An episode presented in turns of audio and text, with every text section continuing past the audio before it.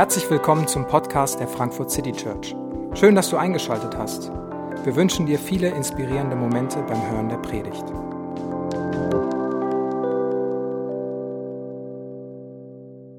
Guten Morgen, mein Name ist David, ich bin Pastor hier und ich freue mich, dass äh, heute wir alle zusammen einmal, äh, kommt nicht so oft vor, ganz, ganz groß zusammen Gottesdienst feiern können.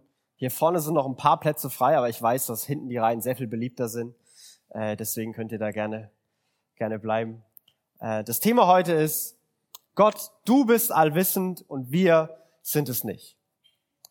Die, über die Allwissenheit Gottes, ich weiß nicht, wie oft du da äh, so im Alltag drüber nachdenkst. Ich äh, hatte die, die Chance, die ganze Woche drüber nachzudenken und ich muss sagen, ich habe tatsächlich echt Bock bekommen, äh, über diese Predigt heute zu halten und über dieses Thema nachzudenken.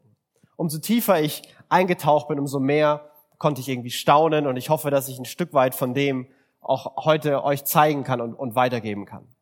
Ich muss sagen, ich war schon immer jemand, der gern alles wissen wollte. Also ihr werdet es nicht glauben, aber ich war manchmal ein ziemlich nerviges Kind, äh, weil ich tausend Fragen hatte. Ich wollte immer alles wissen.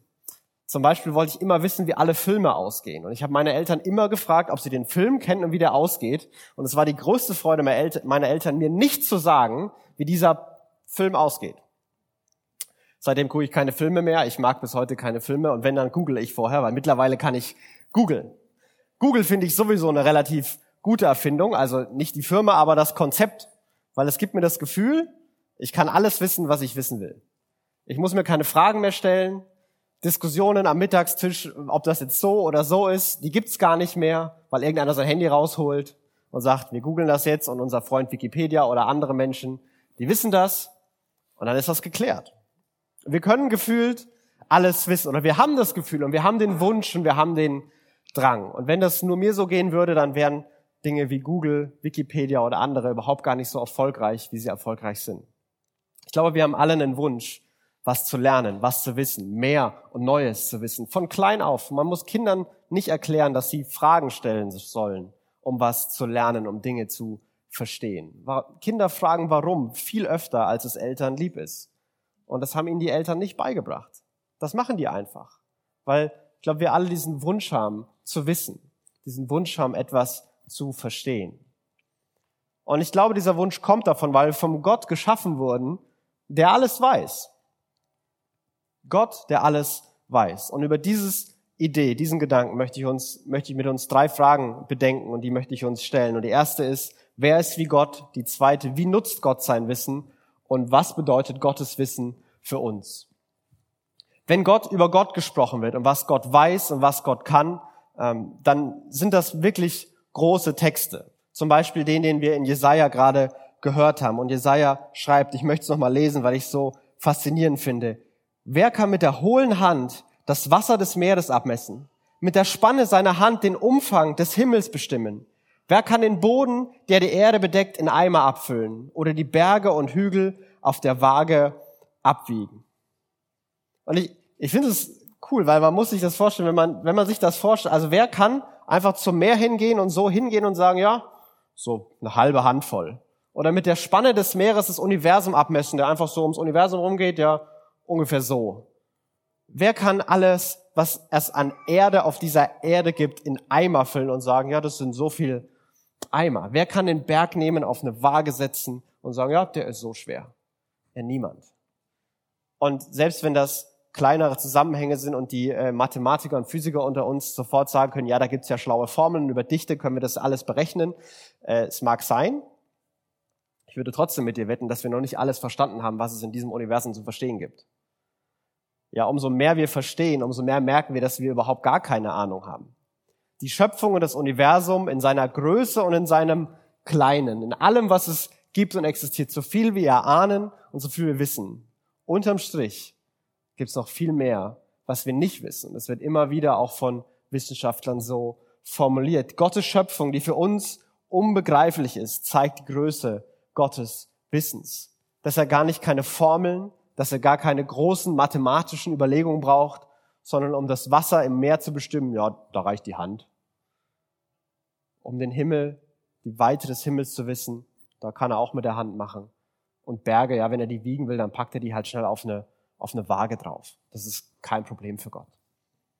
Wer kann die Gedanken des Herrn abmessen? Wer wird von ihm in seine Pläne eingeweiht? Brauchte der Schöpfer der Welt jemanden, der ihm Ratschläge gibt oder ihm auf die Sprünge hilft, der ihn über Recht und Gerechtigkeit belehrt und ihm den richtigen Weg zeigt? Wer kann die Gedanken des Herrn abmessen? Wer wird von ihm in seine Pläne eingeweiht?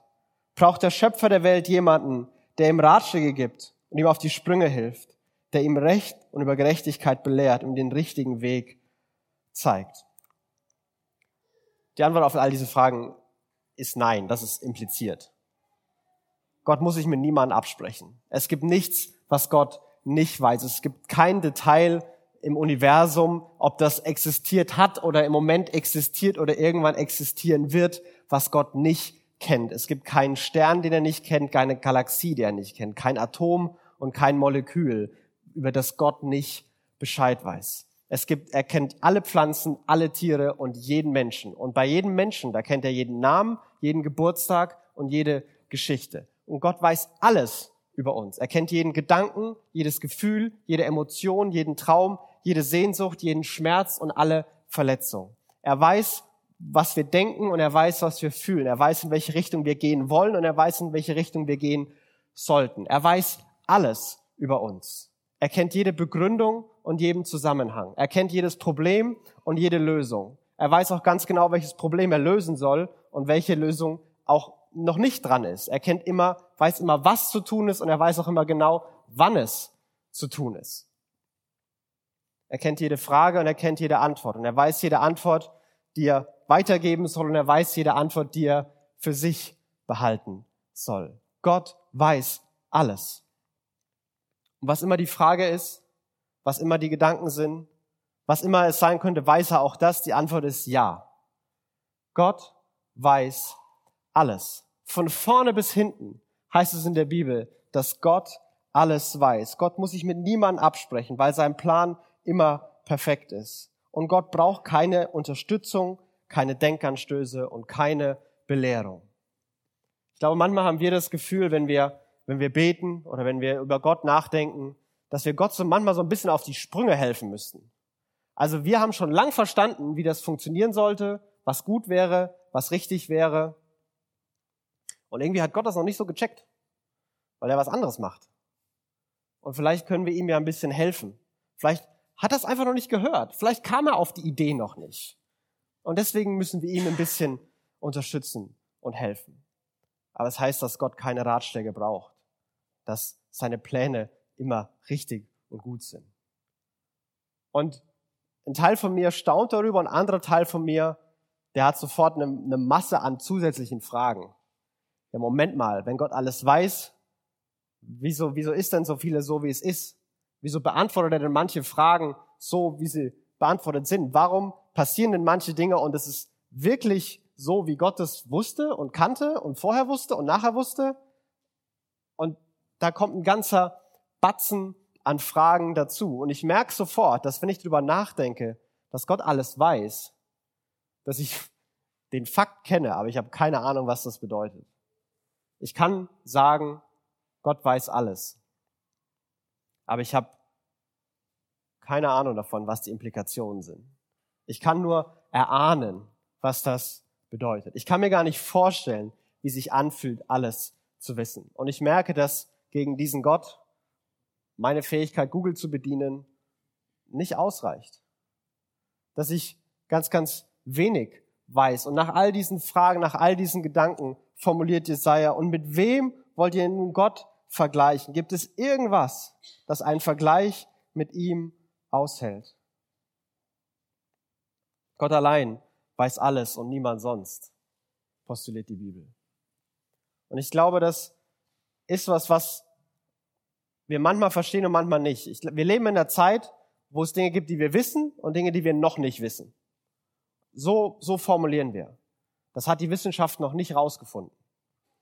Es gibt Dinge, die wissen wir schon, das haben wir schon verstanden und in manchen Bereichen, da ist die Wissenschaft noch nicht so weit. Aber die Implikation ist, das werden wir irgendwann rausfinden. Wir können das irgendwann wissen.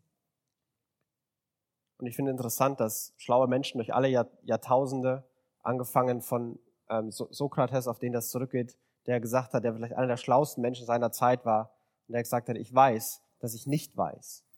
Gerade die Menschen, die ganz, ganz viel wissen, immer wieder sagen, Herr, eigentlich haben wir gar keine Ahnung.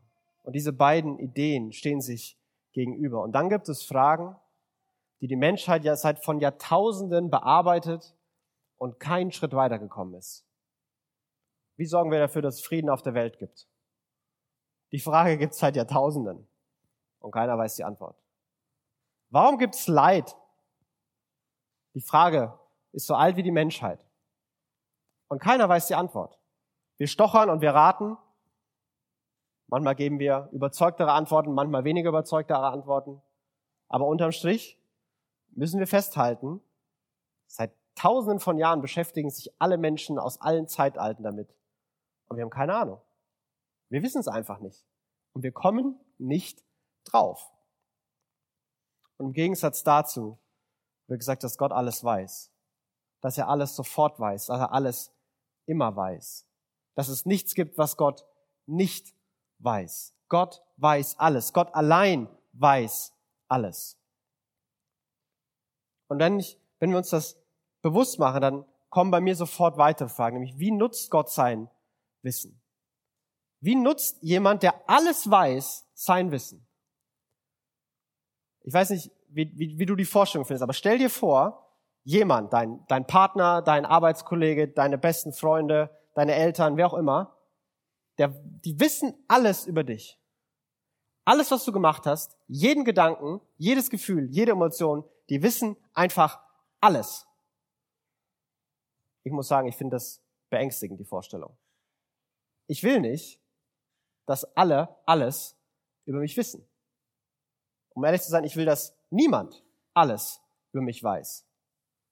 Ich will gern, dass manche Gedanken, manche Emotionen, manche Gefühle und manche Taten für immer in der Dunkelheit des Nichtwissens versinken und da bleiben. Diese Reaktion, glaube ich, zutiefst menschlich. Von Anfang an war das unser Gefühl, war das das Gefühl der Menschen. Als Adam und Eva, das, wo wir letzte Woche gelesen haben, sich gegen Gott aufgelehnt hatten.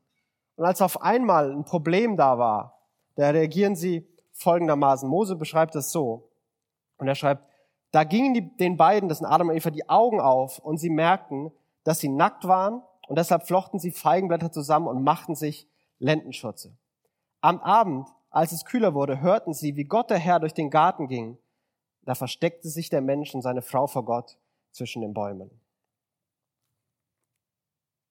Sie merken, da gibt's was, was nicht in Ordnung ist. Und ihre erste Reaktion ist, ich muss es verstecken. Ich muss dafür sorgen, dass es keiner sieht. Und sie machen sich irgendwelche Blätter, Kleider und dann merken sie, oh, oh man sieht immer noch zu viel und ab ins Gebüsch. Verstecken vor Gott, verstecken vor dem, der alles weiß. Super Idee. Muss ich manchmal vielleicht so ein bisschen anfühlen wie Verstecken mit Dreijährigen spielen, die einfach so machen und wenn du mich nicht siehst, kann ich dich auch nicht sehen. Und du denkst, nein, da bist du. Oder die Bettdecke, die so gewölbt ist und du weißt, mm, da. Aber von Anfang an war das die Lösung. Von Anfang an war das das Gefühl. Von Anfang an wollen wir Menschen nicht, dass man alles über uns weiß. Wir finden diese Vorstellung beängstigend und das kann verschiedene, verschiedene Gründe haben. Das kann sein, dass wir da einfach was zu verbergen haben. Es kann sein, dass wir nicht sind, wer wir sein wollen. Und wir wollen nicht die unperfekte Version von uns zeigen, sondern wenn wir mal der sind, der wir sein wollen, dann dürfen auch Leute sehen, wer ich bin.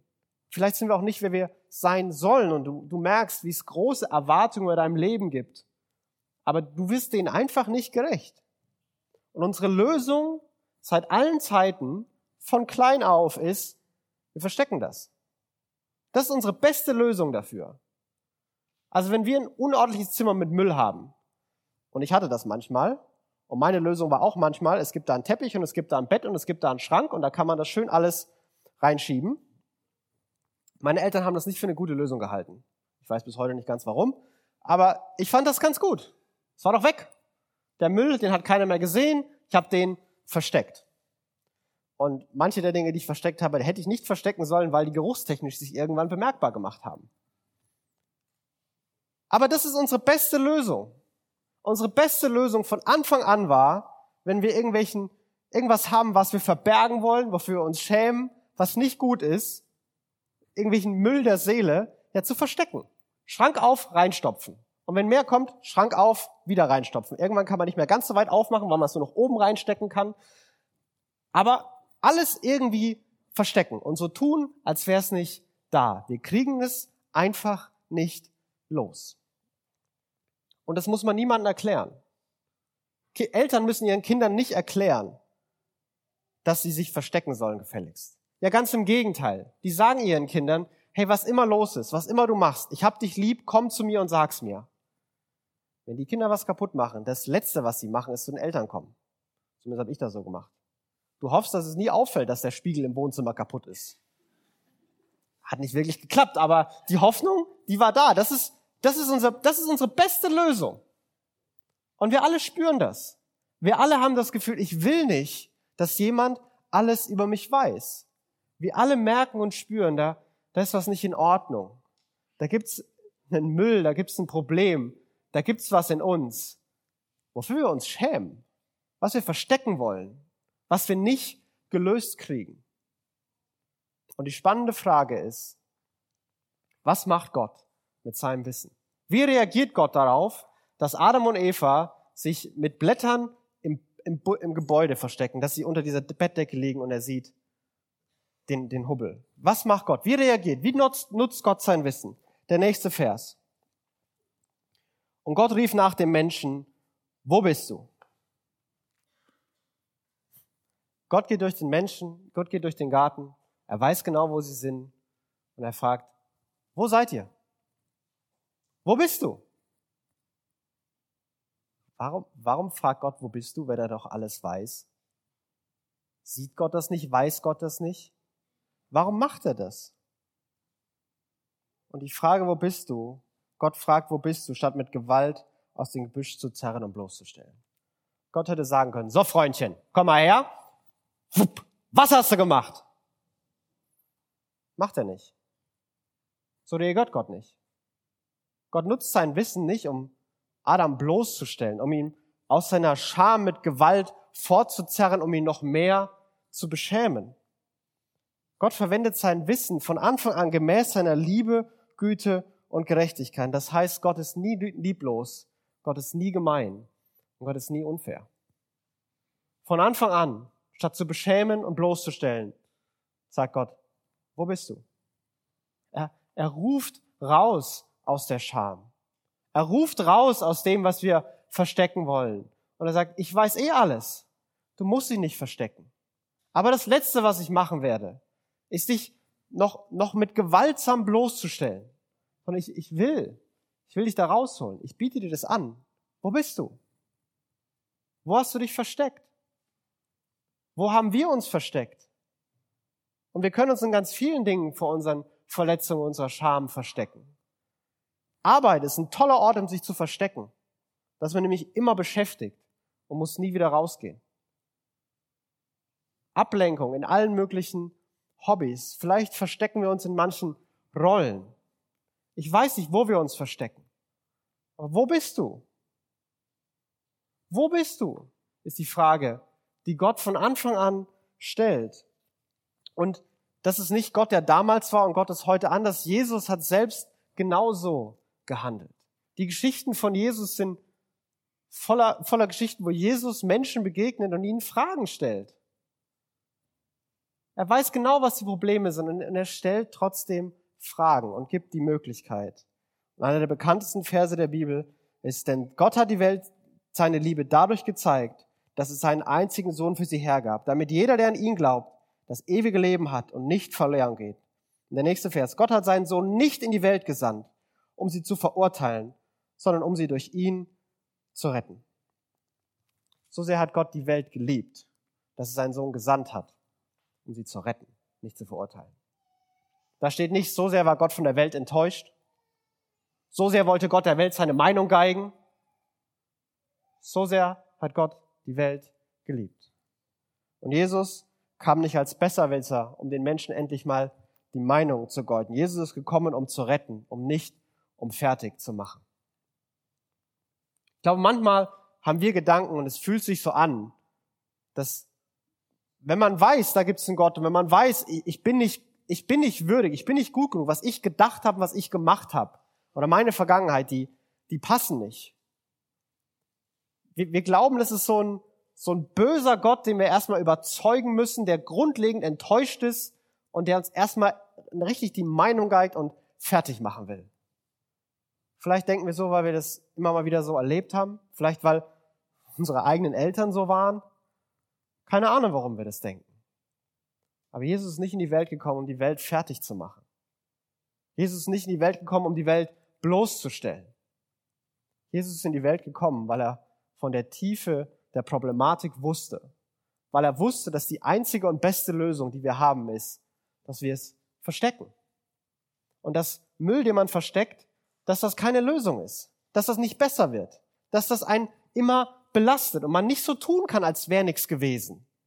Oh, wie einfach wäre die Welt, wenn wir einfach so tun könnten, als wäre nichts gewesen.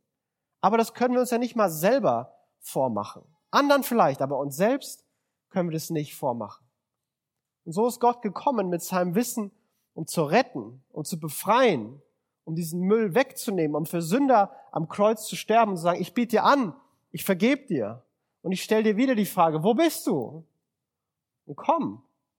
Komm, es ist möglich. Du darfst es abgeben. Du darfst die Dinge loswerden bei mir. Ich weiß es eh schon alles. Ich weiß es eh schon alles. Und ich bin nicht gekommen, um bloßzustellen. Und wenn der Apostel Paulus über die Allwissenheit und die Größe Gottes nachdenkt, dann denkt er da auch in, in einem, in zwei Kapiteln in Römer 10 und 11, 9, 10 und 11 darüber nach, wo man die nur die Hälfte versteht und wo er darüber redet, dass manches wirklich absolut gegen jede menschliche Forschung und Intention ist, wie das mit Israel und Gott ist und warum Gott so handelt und nicht handelt. Aber er endet das nicht mit so. Das muss mir Gott mal beantworten. Wenn ich mal in den Himmel komme, dann frage ich ihn das als erstes. Sondern Paulus beendet seine eigenen Fragen so. Wie unerschöpflich ist Gottes Reichtum, wie tief seine Weisheit, wie unermesslich sein Wissen. Wie unergründlich sind seine Entscheidungen, wie unerforschlich seine Wege.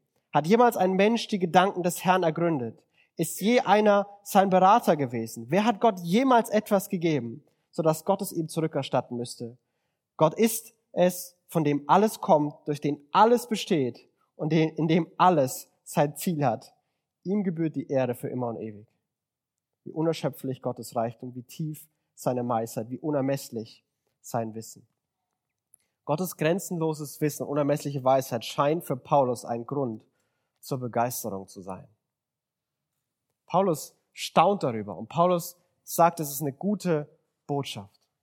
Und ich möchte noch vier praktische Implikationen für uns machen, warum, das, warum es dann für uns eine gute Botschaft ist, dass Gott alles weiß und wir nicht alles wissen. Das erste ist, weil Gott allwissend ist, versteht er uns wirklich. Weil Gott alles weiß, ist er auch der Einzige, der uns wirklich versteht. Wie sehr sehnen wir uns danach, dass andere uns verstehen. Und wir merken, niemand um mich versteht mich wirklich. Ich bin in meiner Geschichte allein, ich bin mit meinen Erlebnissen allein. Niemand hat es erlebt. Und selbst wenn andere es erlebt haben, dann merkst du, dass vielleicht deine Persönlichkeit ganz anders damit umgegangen ist und deine Prägung ganz anders war. Und irgendwie versteht es niemand so wirklich. Und manchmal erwarten wir das von anderen, von, von Partnern, von Freunden. Hey, du musst mich doch verstehen. Und es ist gar nicht böse gemeint vom anderen, aber da gibt es ein Limit, was wir nicht können. Weil Gott allein uns wirklich versteht. Gott kennt und versteht jeden Gedanken und jede Emotion. Weil er Gott ist, aber auch weil er es selbst erlebt hat weil er in Jesus, der Mensch war, alle, alle Emotionen, die gesamte Bandbreite der Emotionalität, alle Gefühle und alle Gedanken selbst erlebt hat. Sei es Zorn, Trauer, Freude oder Hoffnung. Gott hat alles erlebt. Gott versteht dich wirklich, weil er alles weiß, weil er selbst jede Emotion fühlen kann, weil er selbst die Tiefe jeder Emotion fühlen kann, weil er jeden Gedanken, jede Frage und jeden Zweifel kennt. Gott versteht dich wirklich.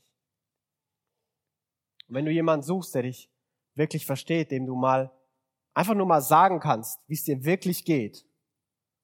Und du dann erwarten kannst, dass der andere sagt, hey, das verstehe ich. Ich glaube, dann ist Gott deine einzige Adresse. Dann ist Gott die Person, der du das alles sagen darfst, weil Gott versteht dich wirklich. Das zweite ist, weil Gott allwissend ist, ist er nie enttäuscht oder überfordert. Es gibt Sätze, die hat Gott noch nie gesagt. Zum Beispiel, wenn ich das gewusst hätte. Das hat Gott noch nie gesagt. Oder, das hätte ich ja nie von dir gedacht. Manchmal glauben wir aber, dass Gott so denkt. Wir, wir, wir, wir haben Gedanken, wir haben Gefühle, wir haben Emotionen, wir haben auch Fehler. Und manchmal fällt es uns schwer, die anderen Menschen zu sagen, ja, weil andere Menschen vielleicht so reagieren, aber manchmal fällt es uns schwer, die Gott zu sagen. Warum? Weil wir glauben, dass Gott so, oh, das hätte ich ja nie gedacht. Nein, wirklich? Gott ist nicht enttäuscht. Und ja, wir glauben manchmal, Gott ist von uns enttäuscht. Aber wie soll jemand, der alles weiß, enttäuscht sein? Die, die einzige Antwort, die er geben kann, ist, ja, ich weiß. Weiß ich schon lang. Das ist keine neue Nachricht für mich. Gott, Gott ist nicht enttäuscht. Gott stellt diese Frage sich nicht. Gott weiß alles über uns. Und er liebt uns und tut uns Gutes.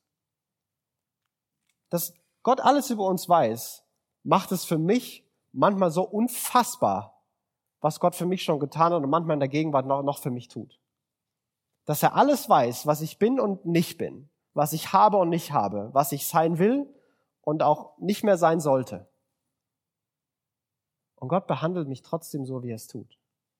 Er hilft mir, er beschützt mich, er versorgt mich, er ermutigt mich, er liebt mich, er liebt mich wirklich. Es ist unglaublich, dass der allwissende Gott nicht enttäuscht ist, sich nicht abwendet, obwohl er alles weiß. Man, manchmal glaube ich ganz tief in mir, dass wenn andere wüssten, wer ich wirklich bin, dann würde mich keiner mögen. Das ist einer der, einer der Grundsätze, die ich versuche loszuwerden, aber es schwerer ist loszuwerden, als ich glaube. Das, das glaube ich manchmal zutiefst in mir. Wenn alle nur wüssten, wer ich wirklich bin, dann würde mich keiner mehr lieb haben, dann würde mich keiner mehr mögen, dann würden sich alle von mir abwenden. Und das kann ich bei jedem Menschen sagen, den ich kenne. Und niemand kann mir das Gegenteil beweisen. Weil niemand alle Gedanken und alles in der Tiefe so kennt. Bei Gott geht es nicht. Und vielleicht denkst du das auch, dass niemand dich lieben könnte, wenn die nur wüssten, wer du wirklich bist. Gott weiß, wer du wirklich bist. Gott weiß es besser, als du selber weißt.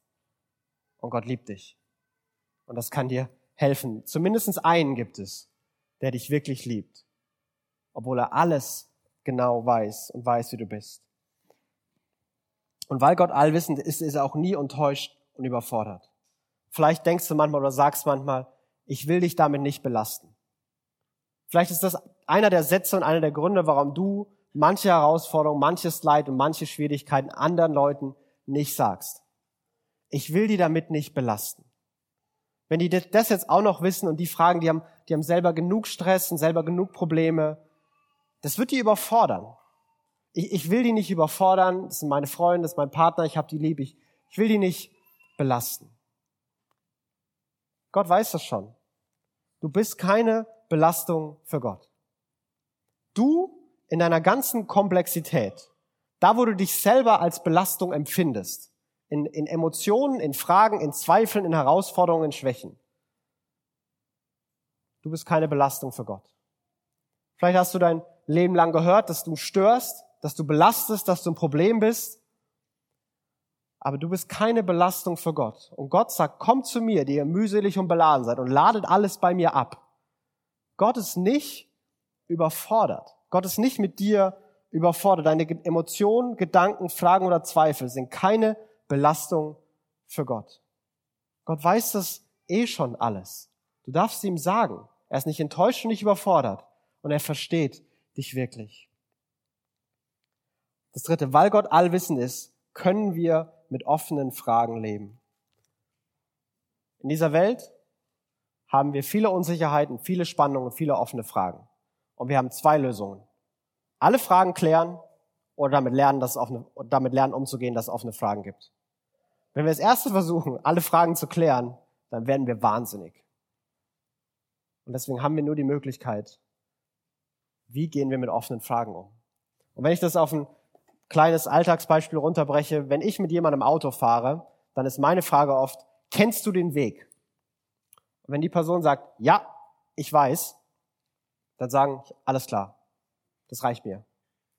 Es ist völlig ausreichend, dass jemand im Auto den Weg weiß. Ich muss es nicht wissen. Ich kann dir nicht sagen, wie ich da hinkomme. Ich kann dir auch nicht sagen, wie ich hier wegkomme. Aber wenn ich jemanden hab, der es weiß, dann reicht es. Ich muss nicht alles wissen, wenn es andere um mich gibt, die die Antwort haben. Ich weiß die Antwort nicht, aber ich weiß, dass du es weißt und das reicht mir. Und ich glaube, das kann ein tiefes Geheimnis sein, wenn wir mit offenen Fragen kämpfen, die viel größer und viel tiefer sind als die Frage, wo geht's lang? Die sind wirklich viel größer. Und wir kennen die Antwort nicht.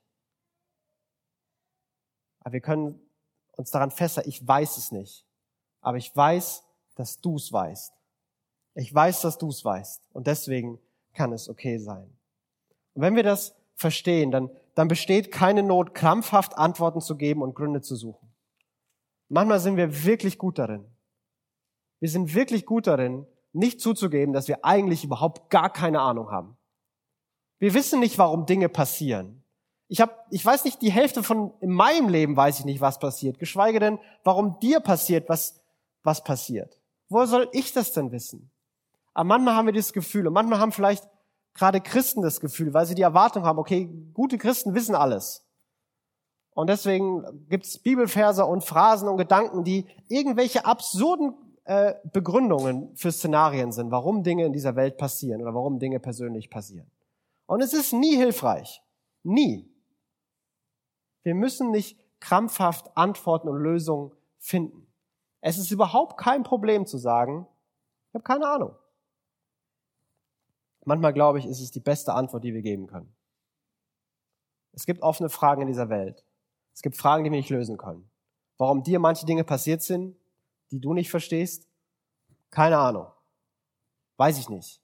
Ich weiß auch nicht, ob wir jeweils eine Antwort finden. Aber wir können beginnen zu lernen, damit zu leben, weil wir den kennen, der die Antwort hat. Ich weiß, dass du den Weg kennst. Ich weiß, dass du die Antwort weißt. Und das reicht mir. Das reicht mir, weil ich dir vertrauen kann und es lernen will, dir zu vertrauen. Und das Letzte ist, weil Gott allwissend ist, können wir über Gott staunen. Ich glaube, auch hier haben wir zwei Möglichkeiten. Wir können frustriert sein, uns darüber ärgern, dass wir nicht alles wissen. Wir können eine Liste machen von Fragen, die wir Gott eines Tages mal stellen, wenn wir im Himmel sind. Und können uns ärgern und Gott auf Distanz halten. Oder wir können mit Paulus einstimmen, der sagt, oh, wie groß der Reichtum und die Weisheit und das Wissen Gottes. Ein Zitat, das ich dazu gefunden habe, ähm, von Chesterton in, in seinem Buch Orthodoxy, der schreibt folgendes. Alles anzunehmen ist eine Übung. Alles zu verstehen ist eine Strapaze. Ein Poet sehnt sich nur nach Begeisterung und Erweiterung, eine Welt, in der er sich ausdehnen kann. Ein Poet möchte nur seinen Kopf in den Himmel bekommen.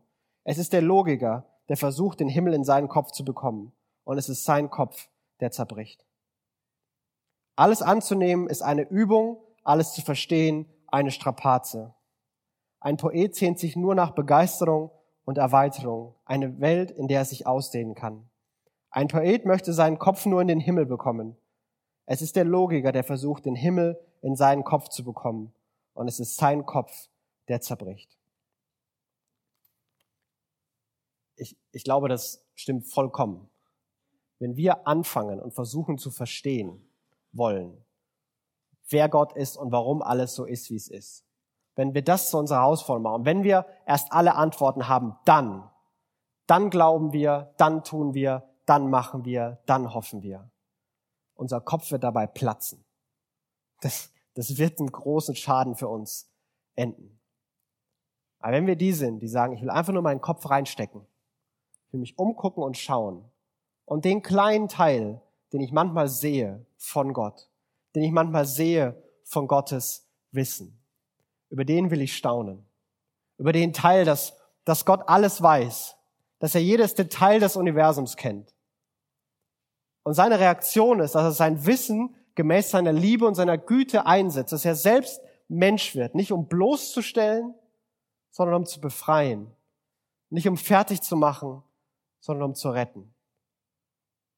Dass er wirklich weiß, wer ich bin und wer du bist, dass er uns wirklich versteht und dass er uns in dem begegnet und sagt, ich liebe dich. Ich weiß, ich verstehe und ich liebe dich. Und das dürfen wir, das dürfen wir glauben und darüber dürfen wir staunen. Und dazu möchte ich uns einladen. Ich möchte noch einmal die Verse lesen, die Paulus geschrieben hat. Ähm, wie unerschöpflich ist Gottes Reichtum, wie tief ist seine Weisheit, wie unermesslich sein Wissen, wie unergründlich seine Entscheidung, wie unerforschlich seine Wege. Hat jemals ein Mensch die Gedanken des Herrn ergründet? Ist je einer sein Berater gewesen? Wer hat Gott jemals etwas gegeben? sodass Gott es ihm zurückerstatten müsste. Gott ist es, von dem alles kommt, durch den alles besteht und dem alles sein Ziel hat. Ihm gebührt die Ehre für immer und ewig. Ich möchte beten. Gott, wenn wir mit deiner Allwissenheit konfrontiert sind, dann kann uns das echt Angst machen. Jesus, wir alle haben Dinge in unseren Herzen, in unseren Gedanken, wo wir ganz froh sind, dass die niemand kennt. Gott, viele von uns glauben zutiefst, dass wenn andere nur wüssten, wer wir wirklich sind, dann würden die sich alle abwenden. Wir glauben, dass niemand uns versteht und wir glauben, dass du enttäuscht bist. Und Gott, ich bitte dich, dass du uns mit deiner Liebe und deiner Güte neu begegnest. Dass du uns nicht bloßstellen willst, sondern uns fragst, wo bist du? Was versteckst du? Wohin läufst du weg? Und dass du das fragst, aus der Tiefe deiner Liebe, um uns einzuladen, dass wir all das bei dir loswerden dürfen. Du weißt eh alles. Und Gott, deswegen weißt du auch, wie es uns gerade geht. Du weißt, was wir uns fragen, du weißt, was wir denken und du weißt, was wir fühlen. Und du weißt auch, was jeder von uns braucht. Und deswegen bitte ich dich, dass du, der allwissende und allmächtige Gott, jedem hier genau so begegnest, mit dem Gefühl, mit der Emotion, mit der Antwort oder mit der Klarheit die wir jetzt hier brauchen. Gott, von dir kommt alles. In dir besteht alles. Und dir hat alles sein Ziel. Auch unsere Leben und dieser Gottesdienst. Deswegen bitten wir dich, begegne uns und lass uns staunen. Staunen, wer du bist und wie groß du bist.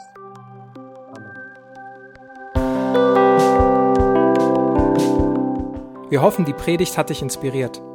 Wenn du uns kennenlernen möchtest, dann schau einfach mal auf unsere Homepage www.frankfurtcitychurch.de oder besuche uns in unseren Gottesdiensten.